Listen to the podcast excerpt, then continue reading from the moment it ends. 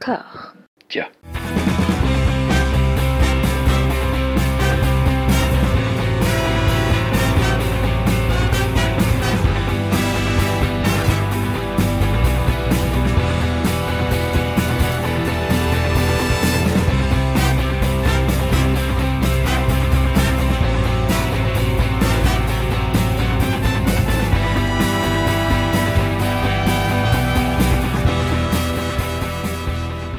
Bonjour et bienvenue à toutes et à tous. Euh, J'ai la joie d'être une nouvelle fois rejoint par euh, mon camarade Lélo Jimmy Battista. Comment ça va? Est-ce que tu es prêt à être cancel?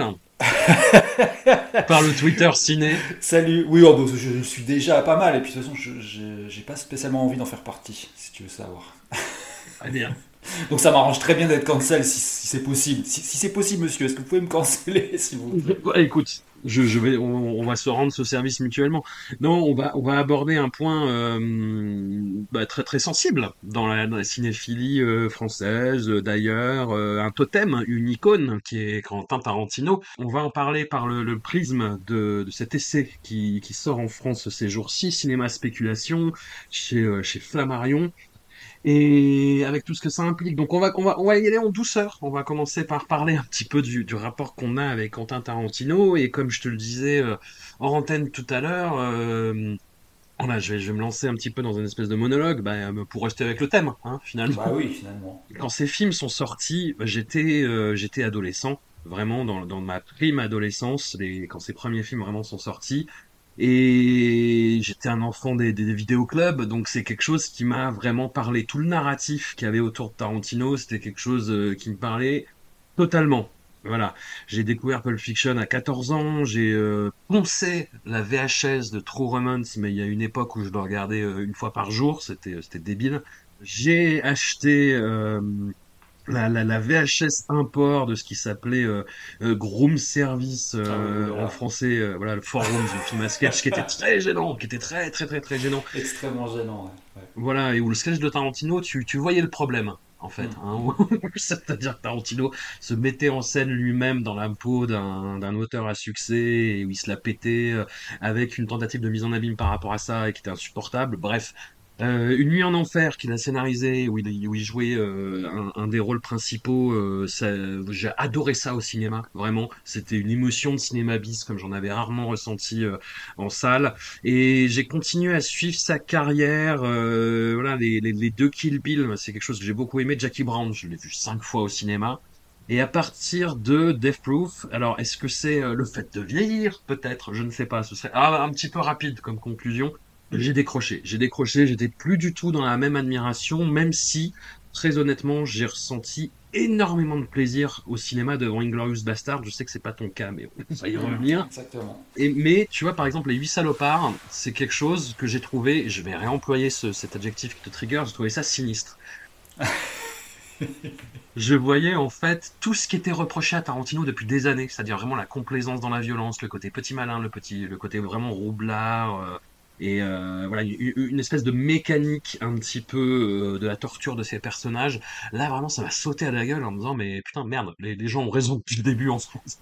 Mais j'ai retrouvé quand même pas mal de plaisir, voire vraiment beaucoup devant Once Upon a Time in Hollywood. Voilà, on, reste vraiment sur la partie cinématographique. Et, ce que ça représente, voilà, comme enfant des vidéoclubs euh, qui ont découvert son cinéma dans les années 90, moi, ça a été quelque chose de quand même assez important dont je me suis éloigné, vers lequel je suis revenu.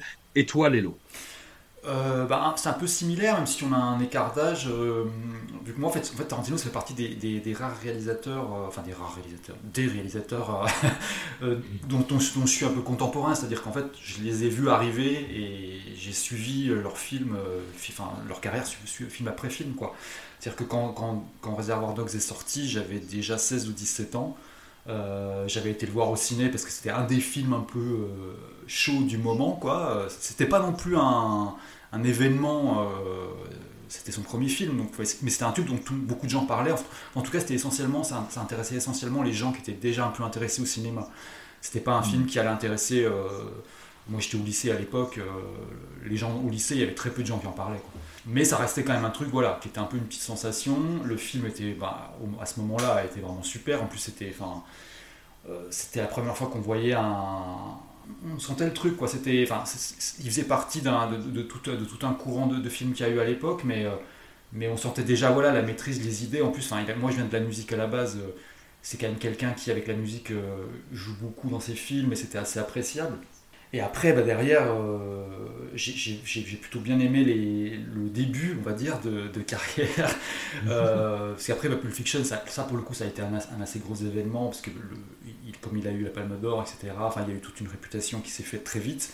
Puis en plus, il ne faut pas oublier non plus qu'entre entre Reservoir Dogs et Pulp Fiction, il y avait eu, euh, qui avait aussi beaucoup œuvré pour sa réputation, euh, True Romance, et à moindre mesure, Tournée aussi dont il avait fait les scénarios, mais bon. Qui... Il en parle dans le bouquin, tu en es. J'ai jamais aimé, enfin, pour le coup, j'aimais pas ces films-là, même True Romance, j'ai jamais, jamais trop compris le, le, délire autour de. Même si j'aime beaucoup Patricia, Patricia Arquette et que c'était peut-être pour moi le seul, la seule qualité du film. Et il y a, notamment, il y a, une, il y a une scène de baston que j'aime bien dans une salle de bain. Bah, contre James Gandolfini Ouais, là, ouais. Une scène de baston mm. assez mémorable. Mais c'est vrai que sinon, j'ai jamais trop compris le, délire de ce film. Ce film, en fait, me fait l'impression du personnage de Gary Oldman, espèce de, de rasta blanc euh, maléfique.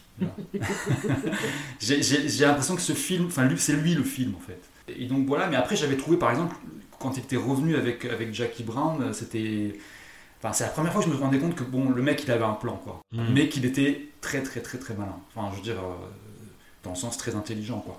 Exactement, c'est fou, c'est fou furieux comme expérience en fait, parce ah que bah là je me rappelle, mm. me disais, j'avais cette image qui était complètement construite et assumée par Tarantino de, de, de mec qui ne sortait jamais de sa collection de vidéos en fait, qui ne parlait que de cinéma tout le temps, et tout d'un coup, et qui reste vraiment sur ses, euh, sur ses horizons. Euh... trop roman, ça, me parlait parce que le personnage de, de, de Christian Slater, c'était euh, bah, l'espèce de vengeance de tous les geeks de vidéoclub qui tout d'un coup prennent une arme et deviennent cool.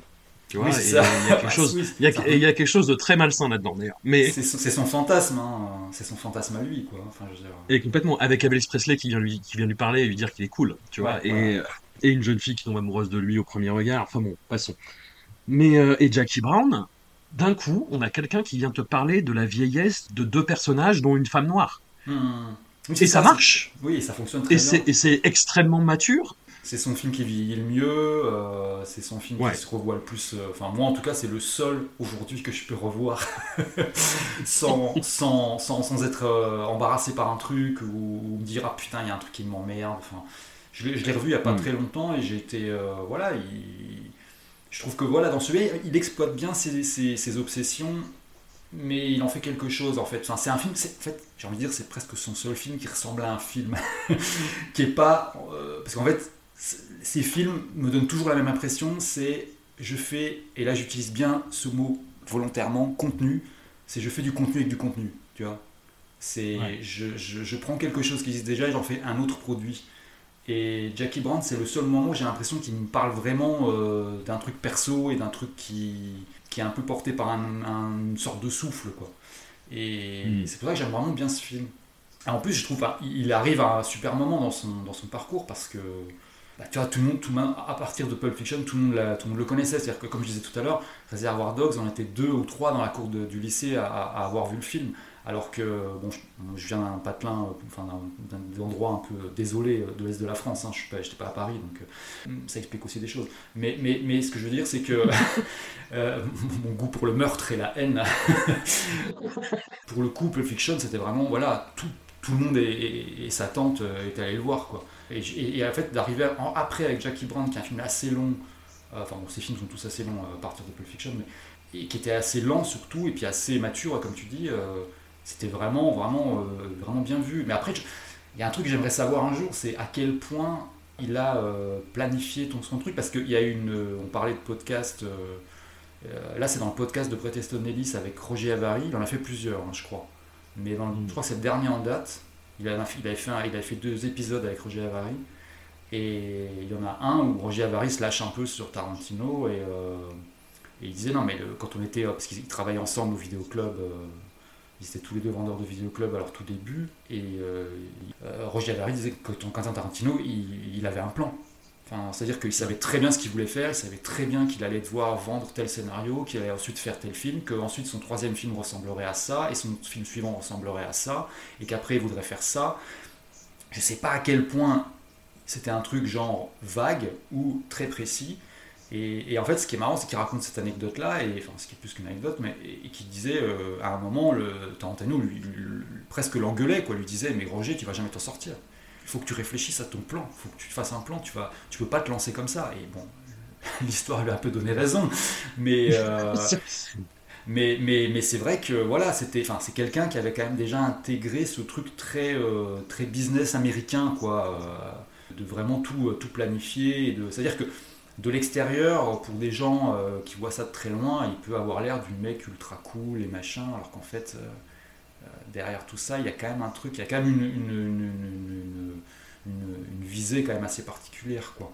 C'est ce qu'il dit dans plus ou moins, ah oui, pas, aussi franchement dans, dans, Cinéma Spéculation en fait. Tout à fait, ouais, ouais bah, il l'admet assez, assez, assez facilement, bien sûr. Quand il parle de certains films euh, un, petit peu qui justement sortent des, des, clous, sortent des rails, euh, il dit moi c'est ce que je, c'est ce que je ferai quand je ferai du cinéma et ses collègues de, de Video Archives, le, le mm. vidéo club où il bossait, lui disent mais ils te laisseront jamais faire et Tarantino il dit si si ils me laisseront faire. Voilà. Enfin, parce que parce que ouais il a, ce plan en fait, il a cette visée. Moi, comme je te disais avant qu'on, enregistre, c'est ce qui a, ce qui est, en fait, ce qui a fini par un peu m'épuiser avec avec lui, c'est que ces films, quasiment, j'arrive tout, je, les apprécie quasiment tous au moins une fois. Euh, hmm. en les voyant et après en les revoyant c'est là que je me c'est pour ça que je, m'accroche à Jackie Brown qui est vraiment le que je trouve même plus intéressant à chaque fois que je le vois par contre tu vois genre euh, bah, j'ai revu Reservoir Dogs une fois depuis la sortie en salle je suis pas allé au bout parce que j'avais l'impression de revenir en arrière de revenir au lycée et de, de, voir des, des, des, fringues de l'époque horribles Euh, enfin, c'était pas le cas parce qu'ils sont tous en costard, mais ce que je veux dire, c'est la, sensation, la sensation est la même en fait. Que, d'ouvrir un placard et de retrouver des, vieux, des vieux euh, agendas avec des, mots de tes potes de l'époque, j'en sais trop rien. Et Pulp Fiction, j'ai jamais voulu le voir. J'ai dû le voir deux, trois fois, mais, mais, euh, mais, mais, sur des périodes assez courtes à l'époque. Euh, je l'ai pas revu depuis les années 90. J'ai l'impression que c'est un film qu'on n'a plus besoin de revoir en fait. Il y a tellement de gifs, de mèmes, de d'images qui, qui, sont, qui, qui, sont, qui remontaient à la surface tout au long des années que en fait je me dis. Euh, Une bande son la oui, bande ah son. oui, la bande son en plus, oui, c'est un, vrai problème aussi. Non, en fait, quasiment tous ces films, je les ai aimés la première fois que je les ai vus en, salle à divers degrés, sauf Django que j'ai détesté tout de suite, mais vraiment. pourquoi alors? Je pense que c'est parce que le, enfin, déjà je partais, j'y allais un peu les pieds parce que le Django original euh, avec Franco Nero, euh, c'est un film que j'adore et que j'ai vu quand j'étais gosse et que, et que j'aime toujours. Donc du coup, le fait de refaire ça avec un espèce de Barnum tout autour, ça m'a un peu saoulé. Puis Glorious Bastards, euh, c'est le seul que j'ai pas vu en salle. Je l'ai vu en vidéo peu de temps après, et pareil, ça m'a saoulé. J'ai eu l'impression de... Ah, je sais pas, je sais pas ce que, ce que je pourrais dire sur ce film. S'il y a un problème dans ce film, c'est que je crois qu'il y a le... Je me, posais la question justement, et je crois qu'il y a le truc qui me saoule. Le, seul, peut-être le seul truc qui me saoule euh, de manière uniforme dans tous les films, avec lesquels je peux avoir un problème, c'est euh, le fait que les personnages n'ont pas particulièrement d'obstacles à surmonter en fait. Qui plus est dans le contexte de la Seconde Guerre mondiale, enfin, c'est ce qui est assez étonnant.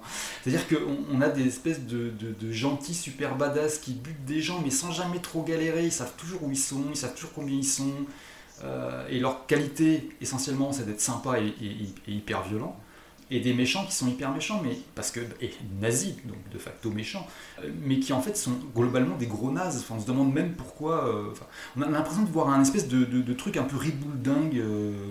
Euh, c'est presque une espèce de comédie un peu poussiéreuse. Quoi. Je, j'ai pas vu depuis, longtemps, mais, donc c'est un petit peu nébuleux tout ça. Mais toi, tu m'avais parlé de Fedo, ça englobe bien le truc, je trouve. Glorious Bastard sur le moment, j'ai pris, euh, j'ai pris un énorme pied en fait. Vraiment. J'avais pas pris forcément devant Kill Bill 2 qui m'avait totalement désarçonné après, après le 1 ou après euh, Boulevard de la Mort. Moi, tout le projet Grindhouse, quand c'était sorti, j'avais vraiment mais suradoré.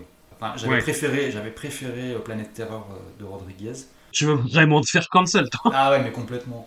Non, non, mais enfin, Aujourd'hui, évidemment, je te dirais plus la même chose. Mais ce que je veux dire, c'est que. Ouais, c'est les versions courtes aussi des films. Ouais, il y a déjà, on a, eu cette chance-là. Et, euh, et, puis en plus, comment dire, c'était aussi l'époque était super différente. C'est-à-dire que ce, cinéma un peu bis, euh, les Midnight Movie, le Grindhouse et tout ça, à l'époque c'était encore un truc de spécialiste entre guillemets quoi.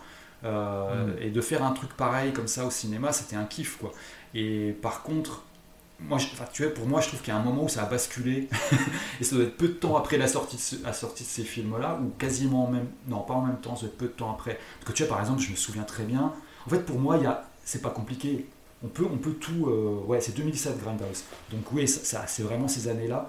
Et quelque part, il y a un truc qui symbolise ça. Je crois que j'en avais déjà parlé un peu dans le podcast euh, Nick Cage. C'est, mm. la, la bande-annonce de Machete.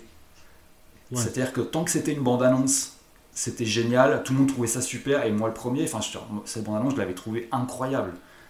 Et, quand ils ont fait le film, c'était voilà, on, avait, on, était, on avait franchi le Rubicon, quoi. On était allé dans le truc, il fallait, fallait pas aller là. Et, deux semaines plus tard, je prenais le métro, et il y avait deux types en face de moi, des agents d'assurance ou des banquiers, je te jure, enfin, chemise blanche, etc. Et les mecs parlaient entre eux des conversations les plus banales du monde, de, de, de leur meuf, de leur week-end, de leur gosse, de leur contrat d'assurance Enfin, c'était la discussion la plus horrible du monde. Et en fait, à un moment, les mecs se mettent à parler de films de zombies. Et, là, je me suis dit, il y a un truc qui est en train de changer. et c'est vraiment ce qui s'est passé. C'est-à-dire que, bah, qu'aujourd'hui, euh, bah, tous ces trucs-là sont devenus la, la, norme, enfin un truc un peu dominant. Quoi. Mais mm. en 2007, c'était encore waouh de voir euh, la bande-annonce de Machete ou celle de. de... Même, même, même, même Eli Ross était, était, était, était presque, tu vois, allez, il est sympa, tu vois. Presque frais, ouais. presque frais. Ouais. Et fait, fait, ces trucs-là qui ont tout changé. Je pense aussi que l'appréciation de Tarantino, euh, ça joue aussi, quoi. Parce que lui, c'est. Enfin, c'est ça que je disais, c'est intéressant d'avoir été contemporain de Storéal, c'est que on l'a vu avancer et, et, changer, enfin, évoluer tout au cours de sa carrière. Et c'est pareil, c'est devenu au début des années 90, quand il y a eu Reservoir Dogs, People Fiction, c'était, enfin, tu pouvais pas faire plus cool que ce mec-là, quoi, dans le cinéma. Et c'était à la fois hyper cool et assez, euh, pas novateur, mais en tout cas frais. Enfin, il y avait un truc. Et plus ça avançait, et plus il y avait un truc bizarre qui se mettait en place, quoi. Mais c'est pareil, moi, un Kill Bill, j'avais adoré Kill Bill. Hmm. Euh, même si pareil, j'étais aussi un petit peu, ouais, par rapport au deuxième mais qui est un geste génial cinématographiquement en fait. Exactement. Qui te dit, euh, qui te dit euh, putain, c'est voilà, tout ce que tu as vu dans le premier, c'est que du fantasme en fait. C'est ça. Et là, on revient à. Mais. Mais, mais, du coup, ça veut dire que le film se prend au sérieux tout d'un coup et euh, il y a une personnage d'auteur qui émerge et.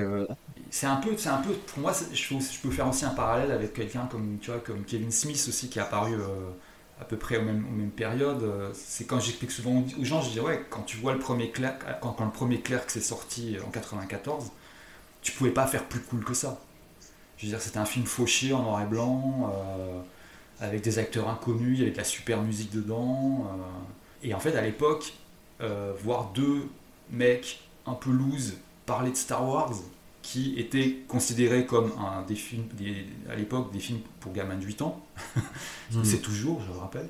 Euh, j'en ai vu aucun. Enfin, j'en ai vu aucun en entier, à part, à part, l'Empire contre-attaque, c'est le seul que j'ai vu en entier. Euh, et je m'en souviens absolument pas. Mais c'est juste parce que moi j'ai grandi à une époque où en fait euh, Star Wars c'était un truc pour gosses quoi. ça m'a jamais intéressé. Après moi c'est peut-être aussi pour ça que je me reconnais pas dans tout romance et tout ce truc là.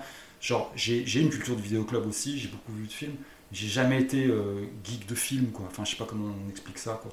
Et en fait, donc, ouais, voilà, le truc, c'est que dans Claire, dans Kevin, euh, Kevin Smith, euh, quand ces personnages qui parlent de Star Wars, à l'époque, ça c'était un truc un peu marrant et sexy.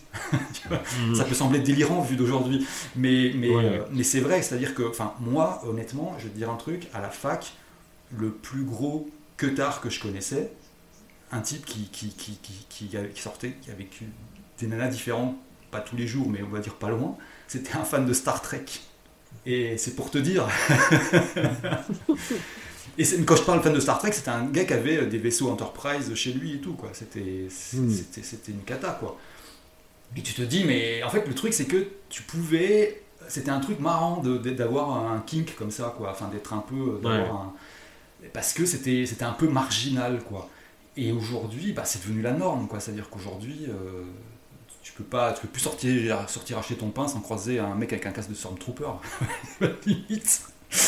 J'exagère, mais tu vois, je veux dire, euh, la, la, conversation sur Star Wars, elle est, ça n'a rien, ça ça, ça, ça, représente plus rien. Je veux dire, tellement c'est, tellement c'est big, tellement c'est énorme. Ouais, ouais, mais, mais je sais pas si tu as vu les, deux autres clairs. Si, si, si, si, justement. Bah, le 2, je trouve qu'il est sorti justement, je pense, dans ces années-là, de 2007, 2008, 2009, où en gros on est en train de switcher. Parce que je l'avais trouvé assez malin pour une raison principale, c'est que toutes les blagues, enfin beaucoup de blagues dans le film, tournent autour ou de Star Wars ou du Seigneur des Anneaux. Et donc, comme je te disais, j'ai vu quasiment aucun Star Wars et pour le coup, j'ai vu aucun Seigneur des Anneaux. Et pourtant, j'ai beaucoup ri tout le film parce que ils arrivaient à faire un truc un peu inclusif. Tu vois ce que je veux dire? Genre, ou même si tu n'as pas compris, tu captes les références et trucs, tu peux capter. Et en fait, le 3, là, c'est exactement ce que je disais, c'est l'erreur. C'est-à-dire qu'on n'est plus en 94, ni, en ni à la fin des années 2000. On est euh, aujourd'hui, et, aujourd'hui, bah, tu regardes Clerks 3, et ça fait, enfin, moi, ça m'a fait méga pitié. quoi. J'ai pas vu en entier. Il a une espèce de sanctuarisation de cette espèce de, de, truc était vraiment dans son époque en fait, qui était vraiment euh, frais dans l'air du temps, et ils t'en font un espèce de truc bah, qui est devenu. Euh, bah, quelque part, c'est, enfin cette trilogie, euh, si on la prend sous l'angle comme ça, un peu, enfin, d'analyse socio, culturelle et tout, elle est super intéressante parce qu'effectivement, elle te raconte ce truc-là, elle te dit vraiment genre, bah voilà, que ce qui était méga cool, mais tu peux pas faire mieux en 94, et eh ben en 2023, ça représente complètement autre chose, c'est-à-dire ce que je dis souvent, c'est genre euh, le truc, je pense, qui résume le mieux de, ce que c'est que, vieillir, c'est voir l'intégralité des, valeurs avec lesquelles tu as grandi s'inverser. Et euh, c'est vraiment ça, quoi. Pour le coup, euh, c'est-à-dire que si tu me dis demain, tu dois passer une heure avec Kevin Smith, j'aurais très peur. Je, me dis, je, ça va forcément mal se terminer. Tu fais pas de weed, toi, en plus. Oui, je suis pas, pas sortir comme ça. Ouais. Et, Oh, quoique, je veux bien tirer, tirer une, fois, une fois ou deux, mais je veux dire, je suis pas. Je, suis plus trop là, je suis plus trop dans ce bail. Euh, ouais, voilà. Alors que tu vois, si tu m'avais dit, tu vas interviewer Kevin Smith euh, dans les années 90, bah, bien sûr, tout de suite. Et on serait devenu super méga potes, tu vois. Je veux dire, on, aurait été d'accord sur tout. C'est ça le truc. C'est que c'est, ça a vraiment changé là-dessus, quoi. Et, Tarantino, ça fait pas. Bah, forcément, c'est la même époque. Euh, enfin, c'est la même époque et c'est aussi le même sillon, on va dire. Parce que mm. Soderbergh aussi, c'est la même époque, et on peut pas vraiment dire que ce soit. mais peut-être aussi à dire sur, Soderbergh, mais sur, sur, sur d'autres. Euh, il y a énormément de choses à dire sur Soderbergh, mais euh, ouais, non, faudrait, faudrait, euh, faudrait 3-4 émissions. En fait, c'est un, c'est un bordel ce truc, mais c'est passionnant. Hein, mais, voilà, mais en fait, le truc, c'est que aussi, ça, ce que ça raconte aussi, c'est le. En fait, tous ces, ces cinéastes-là, c'est ça qui est intéressant aussi, c'est que c'était les derniers d'une lignée, quoi. C'est-à-dire, c'est ce moment où tu pouvais commencer à faire un film indé ou deux films indés. Après, on te faisait confiance pour te filer de la thune pour faire un gros projet. Et puis tu grossissais, tu grossissais, tu grossissais. C'est, ce qu'ont fait tous les, bah, tous les réels des années 60-70. Quoi. Et puis en fait, eux, c'est les derniers à avoir fait ça. Parce qu'aujourd'hui, euh, ce schéma-là, même s'il est toujours présent dans la tête des gens, il n'existe plus. Tarantino est arrivé, euh, enfin c'est Tarantino qui a fait de Miramax ce que l'espèce de voilà. énorme machine que c'est devenu et la machine de guerre en fait. Et en plus oui, bah, il y a, y a euh, merde, j'ai oublié le titre du bouquin, mais euh, il y a un bouquin qui raconte ça super bien. attends, je... le, le Peter Biskind. voilà, le tome 2. Il a, il a, fait, un, il a fait un tome 1 donc, sur le Nouvel Hollywood et le tome 2 qui raconte vraiment plus les années 90 et l'explosion de Miramax et Sundance et tout ça. C'est Sex Hollywood et je sais pas quoi. Ouais, ouais. Et il est vraiment super parce que enfin ça raconte. Et effectivement, mm. Tarantino, c'est le mec qui était euh, donc a connu cette dernière cette, dernière décennie, on va dire à peu près où tu pouvais avoir une évolution un peu euh, à l'ancienne. Et puis en plus, oui, il s'est pris euh, l'explosion Miramax et, des gros, on va dire les, gros indépendants quoi. Et mm. ça a été, enfin il a, il a eu le strike quoi. donc pour moi, enfin, ça je dis genre là aujourd'hui on, parle, comment dire comme, je ne sais plus la, tagline de Discordia, on a une, discussion euh, apaisée, un débat apaisé. Oui, parce qu'on est, on est plus ou moins d'accord. Enfin, on n'est pas d'accord sur les films de Tarantino, mais sur le, ce, qui, arrive après. Mais c'est qu'après, voilà, c'est que c'est un mec qui, qui, a super bien géré son truc, qui, qui, qui, a, été là au bon moment aussi, au bon endroit, et qui, a su euh, les, toutes les perches qu'il pouvait choper, il a su les choper. Et puis après, euh, après voilà quoi. Et c'est un mec qui est super fort parce qu'effectivement, comme je te dis, le mec arrive à me faire aimer presque tous ses films, même si après je, trouve ça discutable parce que je me rends compte que ah, finalement, bof, c'était pas terrible. Bah, c'est quand même fort de faire ça. C'est-à-dire que il y, a, plein de films que je peux, sur lesquels je peux changer d'avis. Tout, enfin, c'est même fait pour ça. Hein. Lui, il, quand même, il arrive à te foutre un peu de, de pain dans la figure. Euh assez facilement. Pour te faire oublier que c'est un film que tu détesteras dans deux ans. Donc ouais, le bouquin de Peter Biskin en français, il s'appelle Sex, mensonge et Hollywood, Down and Dirty Pictures euh, en VO, et ça retrace effectivement l'évolution, la standardisation et euh, bah, l'instrumentalisation et la ah bah comme diraient les Américains, du cinéma indépendant, de l'image du cinéma indépendant à travers l'évolution du festival de Sundance et l'explosion de Miramax avec, euh, bah, avec des figures comme Tarantino, et, tous ses petits collègues de l'époque. Et justement, il met en parallèle la carrière de Tarantino et celle de Soderbergh. Oui, c'est tout à fait. Et c'est et c'est assez, assez intéressant à ce niveau-là. Et, surtout, en fait, le, le, bouquin, euh, alors attends, il date de quand? Il date de 2004. Mm. Je j'ai lu la traduction française euh, pas, pas longtemps après. Et en fait, les, gens ont eu l'air de découvrir Weinstein. Et, oui, c'est ça. Euh, c'est qu'en fait, y y a, moi je l'ai relu il y a pas, il y a quoi, peut-être 2-3 ans, et, effectivement, je me disais, tiens, c'est marrant, je me souviens plus ce qui, quel était le volume d'infos sur Weinstein dans ce bouquin. Et il y a quand même pas mal de choses, quoi. Il y a quand même pas mal de trucs. Faut, faut lire entre les lignes sur toutes les questions de harcèlement sexuel, mais c'est assez clair, mm. tu vois. La relation qu'il a avec pas mal d'actrices, ça parle de Mira Sorvino notamment, qu'il a blacklisté parce que ça évoque Rose McGowan, mais tu sens que c'est un sujet sensible parce que ça parle vraiment euh, un, mot très très couvert, la relation qu'il a avec Gwyneth Paltrow, enfin ce genre de choses, et surtout son, son tempérament absolument odieux. Ah oui, c'est surtout ça qui ressort beaucoup. Enfin, on capte clairement que c'est un psychopathe. Hein. Enfin, c'est pas. C'est quand même pas très. Enfin, c'est ça c'est clairement évoqué. Quoi. Et, et, ça évoque aussi la figure de Tarantino comme effectivement un, un, un Wonder Boy qui a un plan de caractère, quoi. qui, euh, qui fait... et, et, ce qui rend sa, sa, défense aussi dans justement le mais ouais, le Weinstein je savais absolument pas qu'il faisait ça. Ça rend ça un petit peu caduque. Hmm, ouais. je dis bah déjà tu te dis ouais. Non je pense quand même enfin je pense quand même que là-dessus euh, ouais. Les social justice warriors ont été ont été euh, un peu trop gentils. Ouais. Parce qu'il y a eu un moment je me suis bah, je veux dire moi je suis pas pour euh, voilà enfin c'est toujours bien de faire tomber les idoles à un moment mais mais je suis pas forcément pour la chasse aux sorcières et tout ça, mais, mais euh, il faut quand même dire les choses, effectivement. Et ouais, il y a, là-dessus, il a, je pense qu'il devait être beaucoup plus au courant que, qu'il veut bien le dire. Oui, oui. Mm. Oui, puis c'est vrai que Tarantino s'en sort euh, très bien. Parce que par exemple, Matt, Damon et Ben Affleck, euh, c'est quelque chose qui leur a été beaucoup reproché. Euh, parce qu'ils ont nié en disant non, mais franchement, et puis ils ont revenu un peu dessus en disant ouais, c'est vrai. Maintenant que j'y repense. ouais, c'est ça. Mais ça, ça, participe aussi de ce truc. C'est peut-être ses, tricks, quoi. C'est un truc, de, comme je disais, de poudre de perlimpinpin. Quoi. Il arrive à te, ah, te mystifier. Et on va en reparler dans, dans Cinéma Spéculation.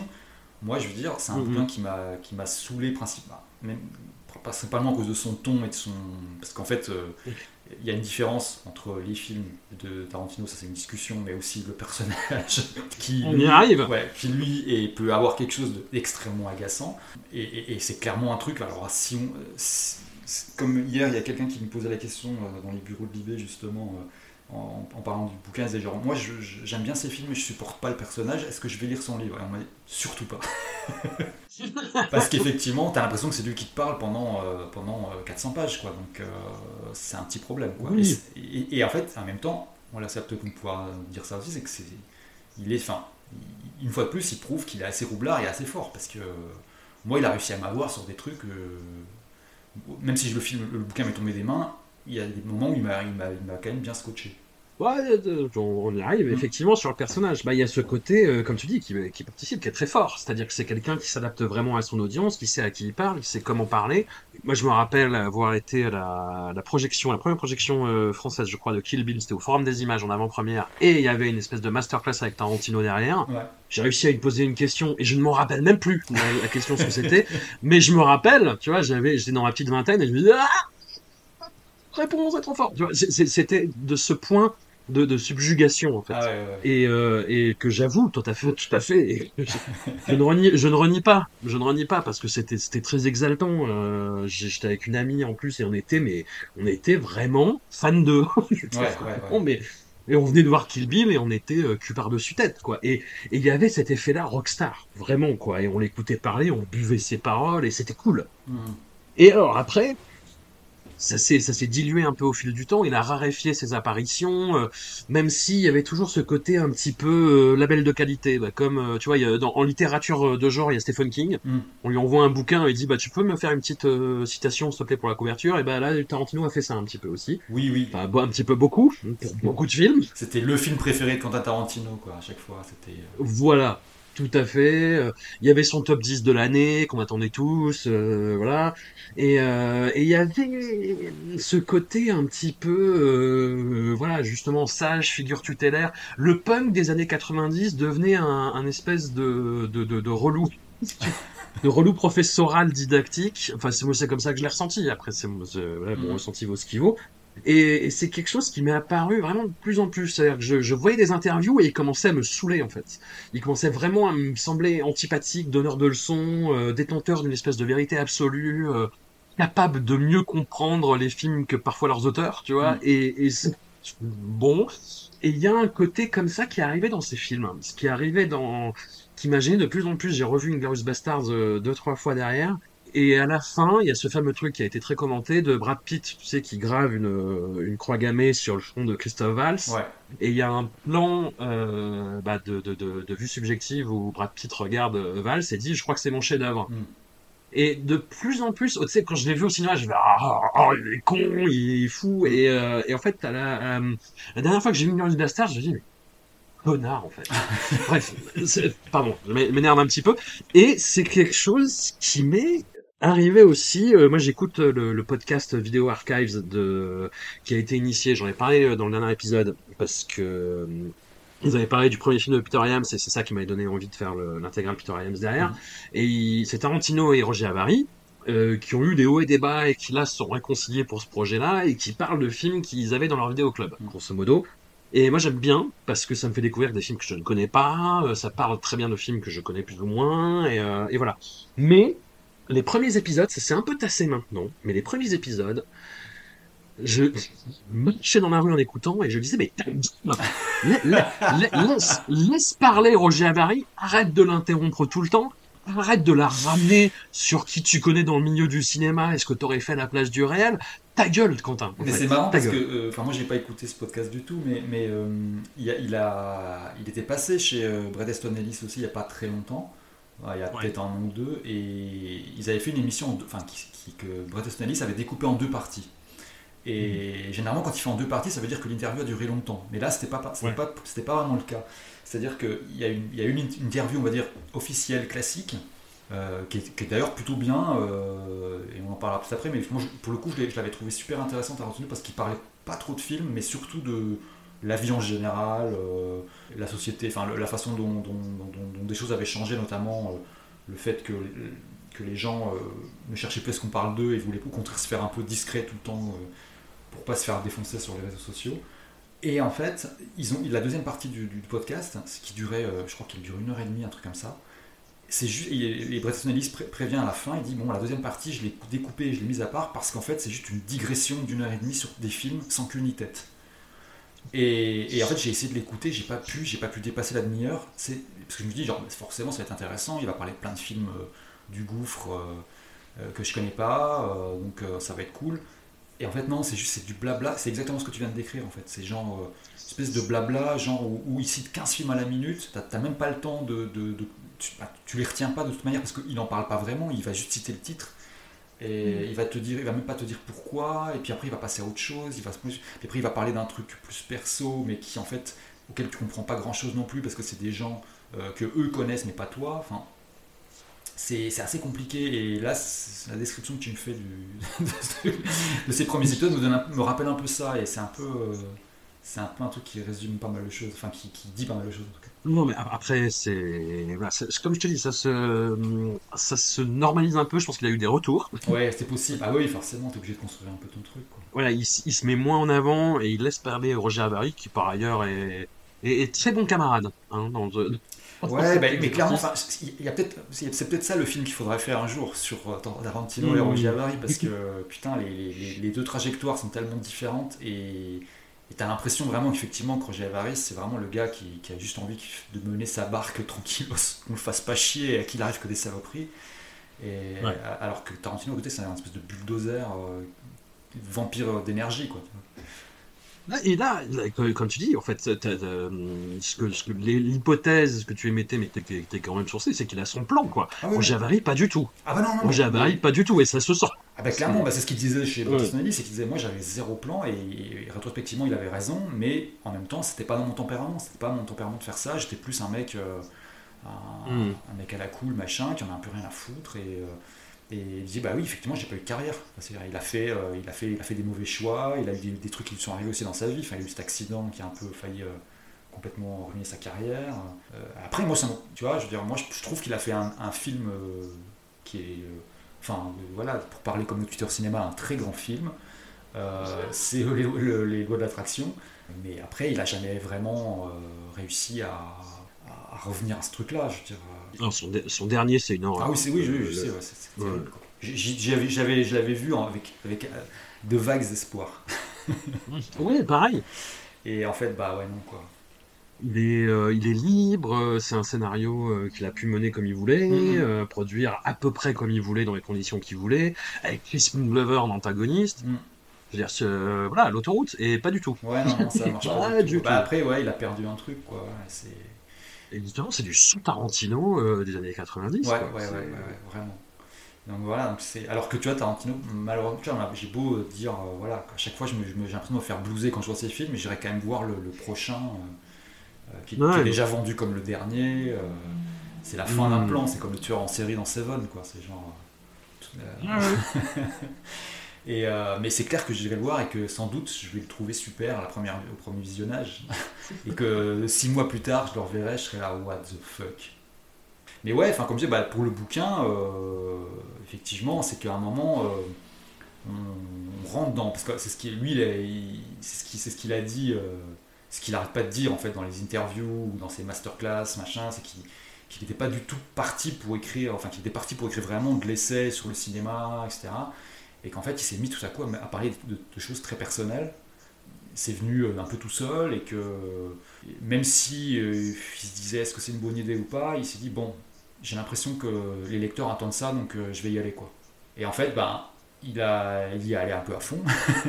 Mais c'est du pur fan service. Et ah, vraiment. Justement. et, c'est, moi, c'est, je crois que c'est ça qui m'a saoulé parce que je, je crois que, enfin, c'est pas une question, que ce soit Tarantino ou qui que ce soit d'autre, je crois que le fan service c'est vraiment un truc qui me, qui me débecte mm-hmm.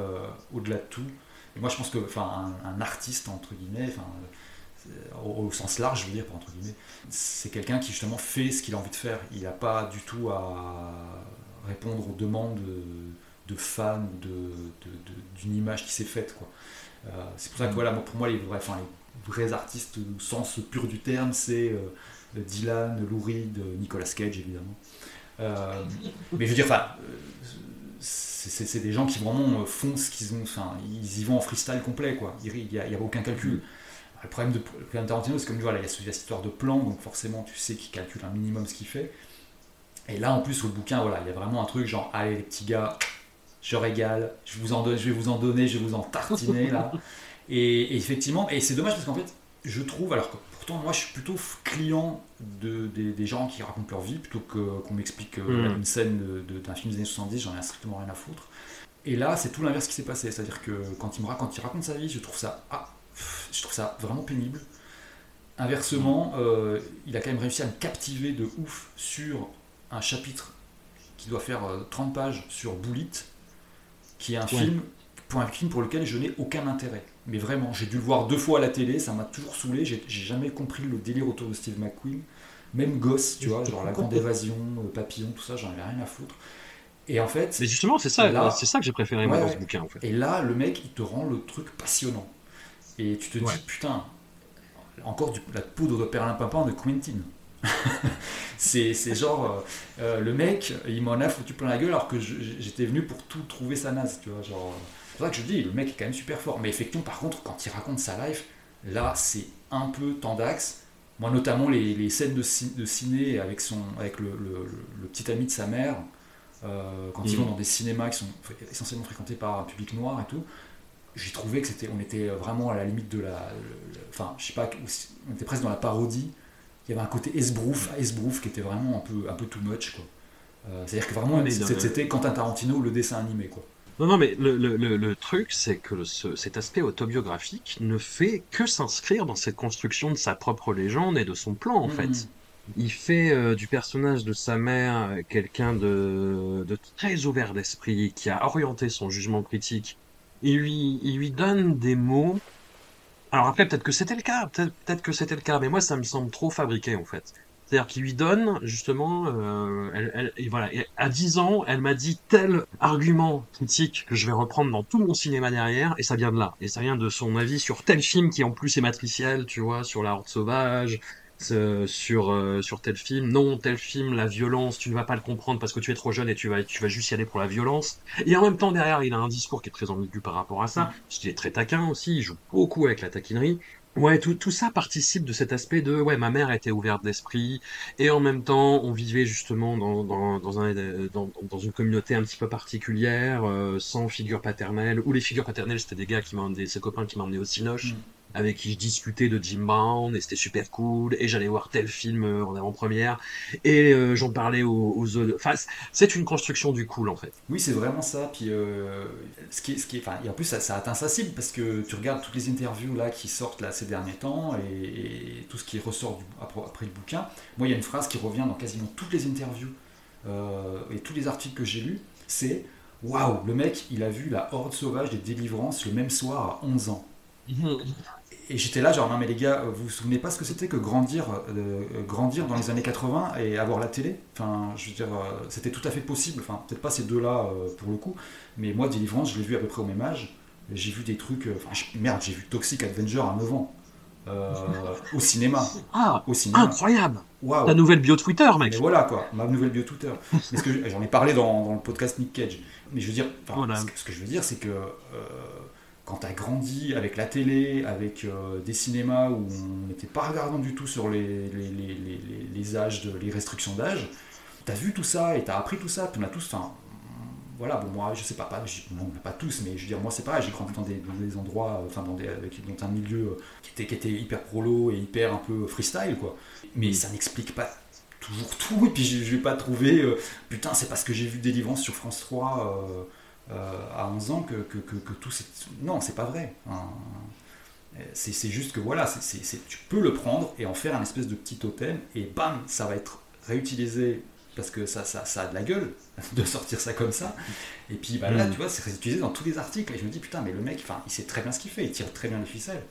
Il, Mm. il sait très bien où appuyer. euh, il et forcément, les gens, ça les, ça les fascine parce que forcément, en face, bah, pff, moi, je, suis- je suis très bien placé pour te le dire, c'est que les journalistes, euh, ils ont, ils ont peut-être pas eu accès à tout ça et ils sont peut-être dans des milieux plus. euh, euh, plus aisés, plus machin, euh, ils ont peut-être eu une, une- comment dire, une enfance plus euh, académique, quoi.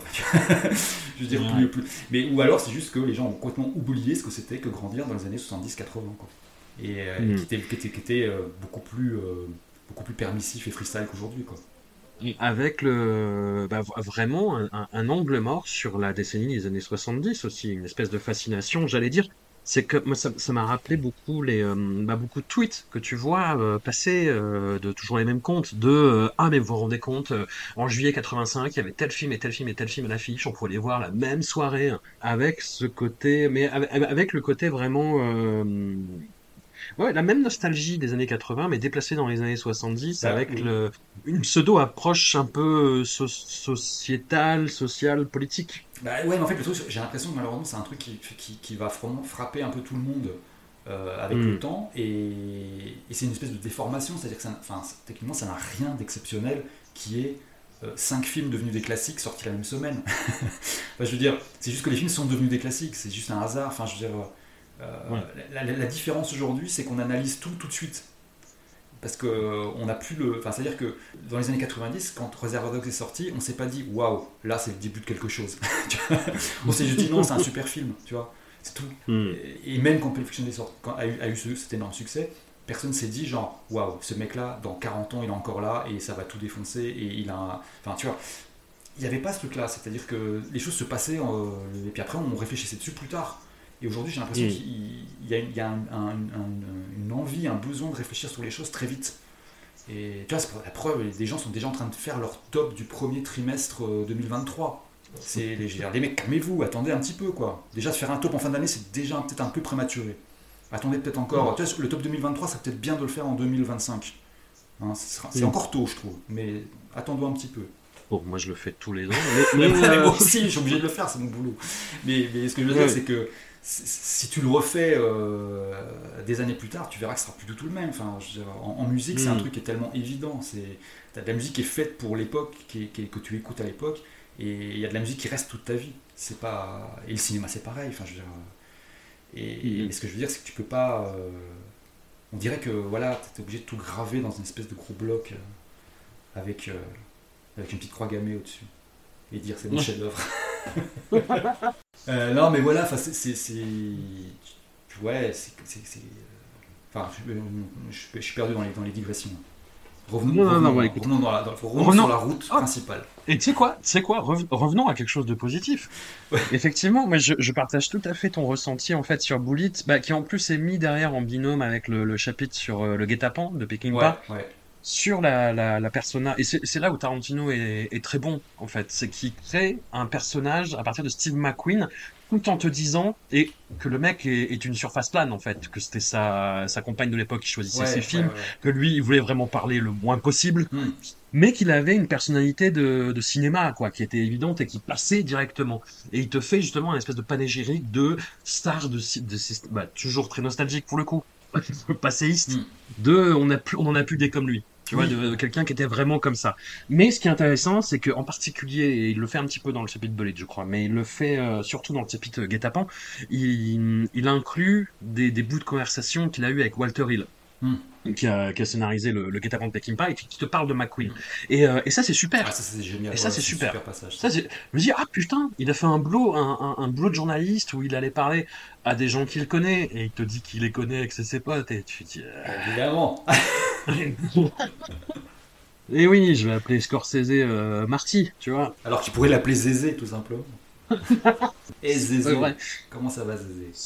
Voilà. Et euh, putain, tu m'as perdu. Et, non, et ça, et, ça c'est très bien. Et ça, c'est très bien. C'est ça, c'est truc sur McQueen. Et effectivement, et, il t'explique que Bullet, c'est, euh, je, je, sais plus qui dit ça, euh, qui il cite quand il dit ça. Il dit, euh, c'est un film que j'ai vu, Bullet, quelqu'un qui dit à Tarantino, je l'ai vu dix fois, je suis incapable de te raconter l'histoire. Alors ça, tu vois, j'ai trouvé ça super intéressant parce qu'effectivement, moi, je, ouais. je l'ai vu que deux fois et il m'a pas trop plu. Mais, mais, mais, mais c'est pareil, je me dis genre putain, il y a, et en fait, moi, ça m'avait vachement fait réfléchir quand j'avais lu ce passage justement, en me disant genre putain, il y, y, a des films comme ça. Je sais pas pourquoi, ils tombent dans un. C'est comme, c'est comme tout le monde, personne, tout le monde se rappelle précisément la première moitié de Full Metal Jacket, personne ne se souvient de la deuxième moitié. C'est un truc genre, il y avait même eu euh, un faux poster qui avait été édité euh, du Don't Remember de, de Second Part. Et c'est tellement le truc, en plus c'était genre, mais tout le monde quoi.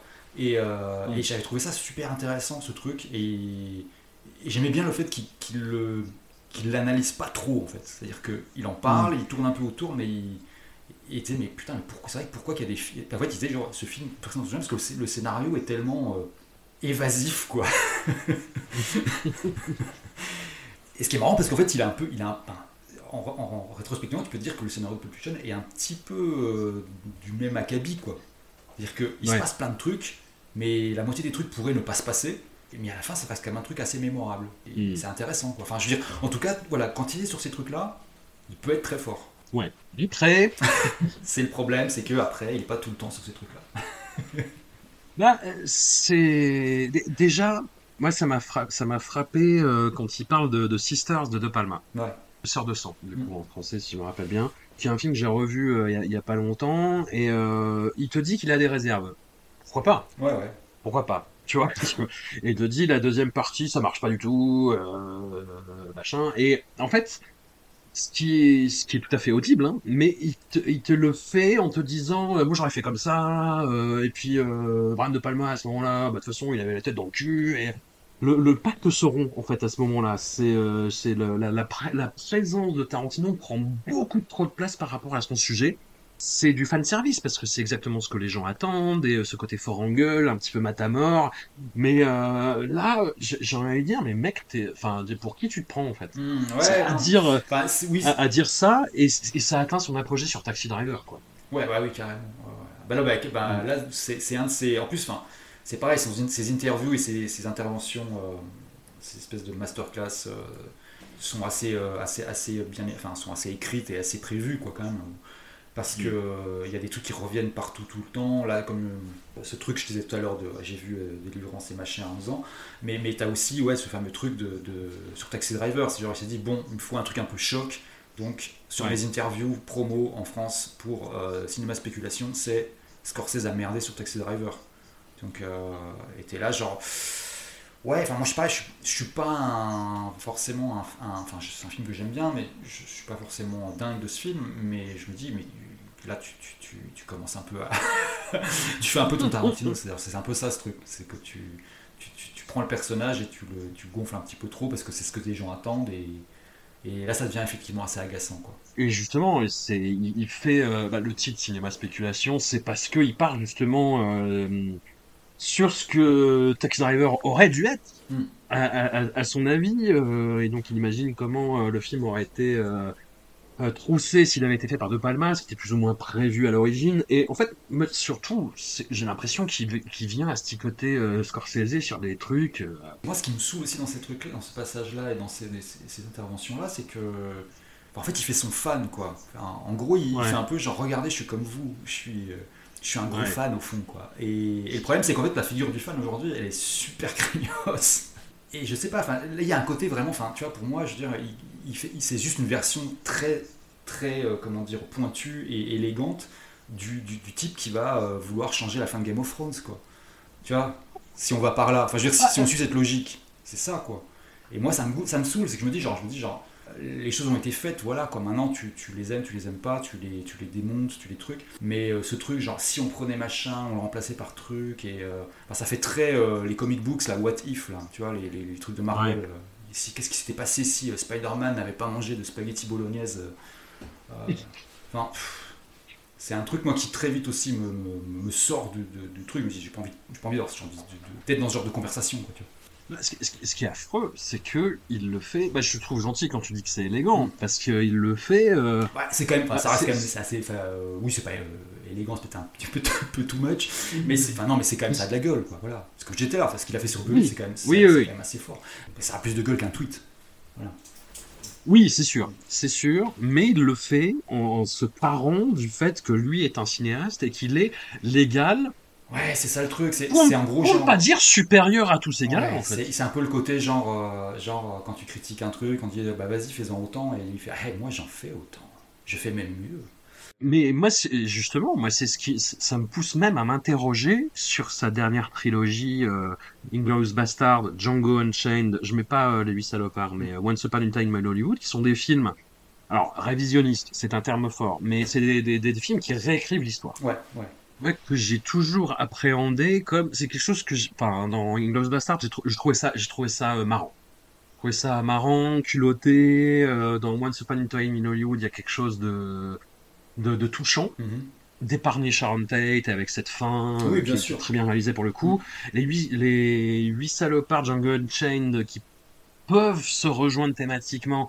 Il y a un côté euh, ouais revanchard bourrin. Et moi, ça me fait tout tout ce côté-là. Moi, j'ai toujours appréhendé comme euh, bah, la, fiction est tellement forte, l'imaginaire est tellement fort qu'il peut nous justement nous nous rattraper mm. et, nous construire des. Mais en fait, pas du tout. C'est je suis tellement fort. c'est un peu ce que... je peux tout changer à moi tout tu mets vraiment voilà. doigt sur moi. C'est un peu ce qui me gêne complètement dans, dans, ces trucs, c'est que la, la première fois ce, ce, message sûrement sur l'imaginaire, etc passe complètement.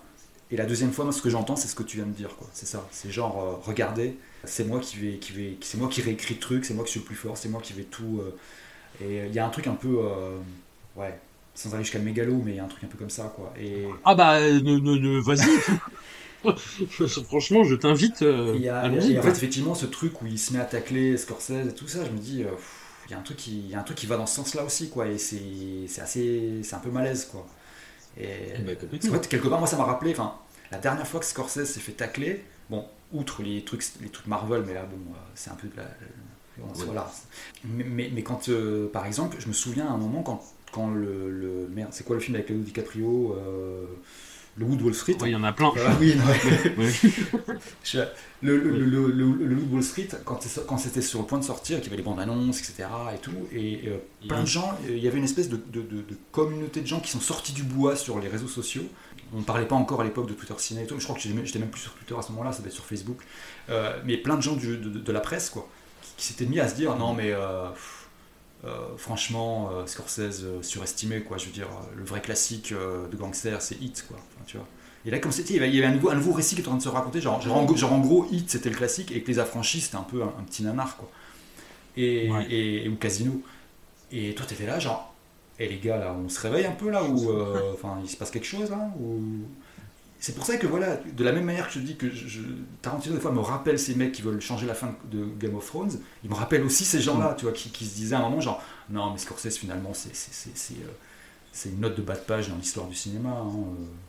Euh, hmm. La vérité, c'est que voilà, il y a un truc un peu, euh, un peu, un peu malaise quoi. C'est toujours cette, enfin, euh, l'histoire fait que de toute manière le récit tout le temps est très, très, écrit, mais comme effectivement ça vient de Tarantino qui lui est quand même un très très très fort pour écrire son propre récit, ça rend le truc vraiment d'autant plus vertigineusement malaisant.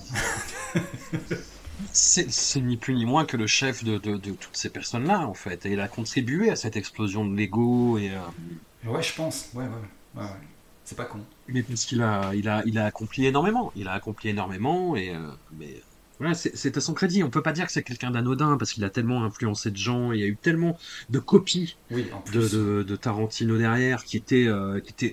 Voilà, moi je, je reconnais qu'il est, il sait ce qu'il fait. Ah bah, c'est un bon réalisateur. C'est justement, c'est peut-être ça le souci. il sait beaucoup trop ce qu'il fait. Ouais, mais derrière, quand tu vois les copies, euh, enfin, c'est, voilà, tu vois, tu vois quelqu'un de talentueux mm. qui sait ce qu'il fait, et qui a un plan, et euh, mais, mais qui se donne les moyens de le faire aussi artistiquement, et mais mais qui a cette espèce de ouais, comme je, te, je le redis, hein, ça m'avait frappé au moment de Jackie Brown, qui a cette espèce de d'acuité, de, compréhension absolue du monde juste à travers le cinéma. Mm. Et c'est fou. Bah, et c'est saisissant. Je sais plus où est-ce que j'avais lu ça, mais euh, quelqu'un disait dans une interview, un cinéaste, je sais plus qui c'était il disait le problème avec Tarantino, c'est que la plupart des mecs qui tournaient des films dans lesquels des gens se tiraient dessus, c'est parce qu'ils avaient grandi dans des salles quartiers, qu'ils avaient vu des gens. Ah, je pense qu'il parlait Scorsese en plus. Il devait se dire, euh, voilà, lui, quand il parle de ça, c'est des quartiers dans lesquels il a habité, dans lesquels il a, qu'il a vu de, de, première main, quoi. Et le problème, c'est que Tarantino, lui, il parle que de choses qu'il a vues dans des films. En fait. Et, c'est peut-être là le, le souci. Et, quelque part, c'est peut-être aussi pour ça que les gens l'aiment autant maintenant, parce que on est quand même dans une période où, euh, où, tu apprends beaucoup sur beaucoup de sujets euh, de seconde main, quoi. Enfin, à travers euh, enfin, de la pure info, quoi. Et pas, et pas par l'expérience. Et c'est un peu le truc qui, qui, ressort parfois et qui me, qui me gêne un peu. Et c'est peut-être pour ça aussi que, que, effectivement, que Jackie Brown peut-être ressort un peu plus que les autres, c'est qu'il y a peut-être une part de... En tout cas, en lisant le bouquin Cinéma Spéculation, je me suis dit que peut-être il y avait une part de, de, de, de vécu un peu plus enfin bien, bien dilué. Euh, mm. Tu vois, quand il parle par exemple, effectivement de cette espèce de colocation avec euh, sa mère et, avec d'autres nanas, il n'y avait aucun, aucun mec. Euh, il y, a, parfois des rapports dans, le film qui me disent, bon, peut-être qu'il y a un truc qu'il a, qu'il a ressorti de ça, je sais pas. Mais c'est vague, c'est vague, c'est vague. Et c'est comme quand il essaye de parler un, un petit peu politique il te parle en fait de contexte de l'époque, mais tu sens que c'est pas ancré dans quelque chose de, concret en dehors justement de ce monde du cinéma. C'est-à-dire que euh, quand il va te parler de la politique de, de Dirty Harry, euh, fait euh, des, distinctions qui, peuvent se tenir hein, entre racisme, conservatisme et, et caractère réactionnaire. Il se base uniquement sur les réactions du public. Oui, oui, exact. Et pas du tout sur une autre réalité que ce soit quoi. Non, carrément. En plus, enfin, euh, voilà, pour le coup, le, à l'inverse du, du euh, des chapitres sur, euh, sur, sur Bullet, moi, mm. sur Dirty Harry, qui a, fait un film que j'aime plutôt bien, même beaucoup, j'avais pas trop. Enfin, je l'ai trouvé vraiment ouais, très, très bancal, quoi. Enfin, je l'ai pas du tout trouvé intéressant. Après, ça joue peut-être avec le fait que moi, j'avais lu j'avais lu euh, Cinéma Spéculation quand il est sorti aux USA, c'était il y a 6 mois, un truc comme ça.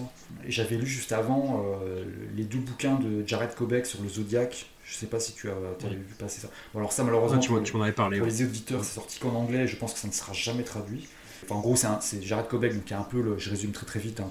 euh, c'était un peu le, un, des jeunes auteurs récents qui est un peu pressenti pour devenir un peu l'équivalent actuel de, euh, Bret Easton Ellis ou euh, Jay McInerney, enfin c'est genre un peu de, jeunes écrivains euh, foufou. Et sauf qu'en fait, il s'est surtout méga embrouillé avec ses éditeurs. Il est un peu tombé dans un, truc euh, super, super vénère. Et il, est, il, a écrit ce bouquin, il, a fait, deux, livres sur l'affaire du Zodiac, qu'il a écrit pendant le confinement, pendant les deux, premiers confinements. Il, les a auto-publiés. C'est-à-dire qu'en fait, il voulait plus, voulait plus d'éditeurs, il voulait plus d'éditeurs parce qu'il s'était trop fait enfler financièrement par ses précédents éditeurs, en tout cas, en tout cas, le, en tout cas le dernier.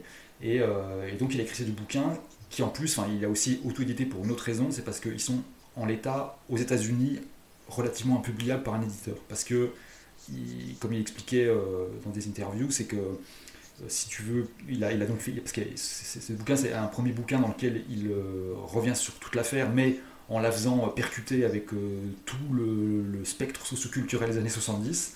Donc c'est assez fascinant. Et le deuxième tome du bouquin, c'est littéralement une enquête. Et il trouve un, suspect plus que crédible. Euh, et, en fait, forcément, ça implique des tas de gens, morts ou pas. Ou pas. Et le, département juridique des éditeurs, euh, ils reçoivent ça, ils s'arrachent les cheveux parce qu'ils savent qu'il y en a pour 4 ans à tout cliner et qu'à la fin, le bouquin il va sortir, il manquera les deux tiers qui n'auront pas pu, qui seront censurés.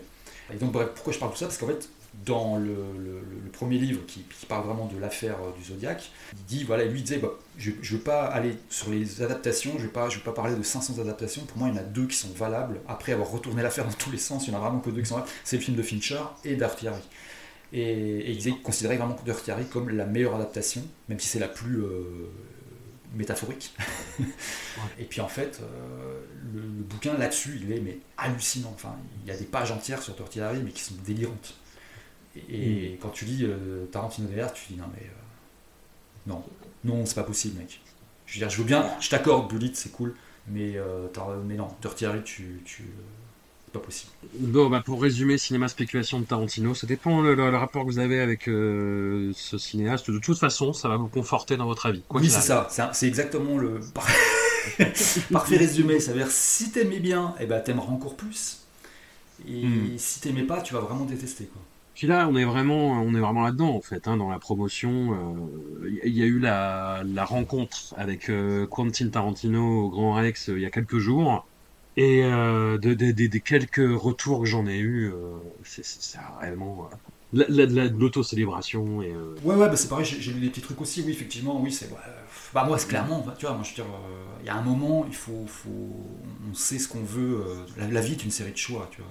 Et, mm. et clairement, même, même en étant obligé euh, contractuellement par mon boulot d'y aller, euh, j'aurais, trouvé un, moyen. De toute façon, je pense qu'il y aurait eu 20, 20, personnes avant moi pour y aller. Euh, c'est ce que je, je veux dire, il ne faut pas, non plus être maso. Quoi. Il y a quelque chose que j'ai lu dans le compte rendu de, de, France Info et qui me paraît un excellent résumé de tout ce qu'on a dit. C'est bah, les téléphones portables étaient, étaient interdits, pendant la, la séance, j'allais dire pendant le, les, les, questions-réponses, Tarantino a justifié ça euh, devant le public en disant euh, bah oui parce que j'en ai marre euh, quand je parle, les gens quand je cite un film ou un acteur ou un réalisateur, les gens vont sur leur téléphone pour aller regarder sur IMDb et moi ça me saoule, je parle quoi. Et là les gens se sont levés et ont applaudi apparemment. Et excellent résumé. Bah moi je, t'en citerai un autre qui est de, bah, de mon collègue de chez Libération, Guillaume Gendron, qui, qui a couvert mm. l'événement. Il a, il a résumé Tarantino en disant toujours passionnant, souvent drôle, parfois gênant. Moi, je dirais toujours gênant, souvent passionnant, parfois drôle. Voilà. C'est ma, c'est mon mot de la fin. Écoute, merci beaucoup euh, Lélo. On sera pas trop sur les réseaux sociaux cette semaine. Non, moi je, serai, j'en ai rien à foutre. Je vous bloque en masse, comme on dit. J'en ai, absolument rien à battre. Unfollower à foison, il n'y a pas de problème. Voilà, si, je peux, si je peux en rajouter, j'avais prévu de faire Hit 2 de Michael ah ouais, alors là, là, pour le coup, on va vraiment se faire des, des, ennemis, à mon avis. Parce que là, les, les, fans de, les fans de Michael Mann sont beaucoup moins.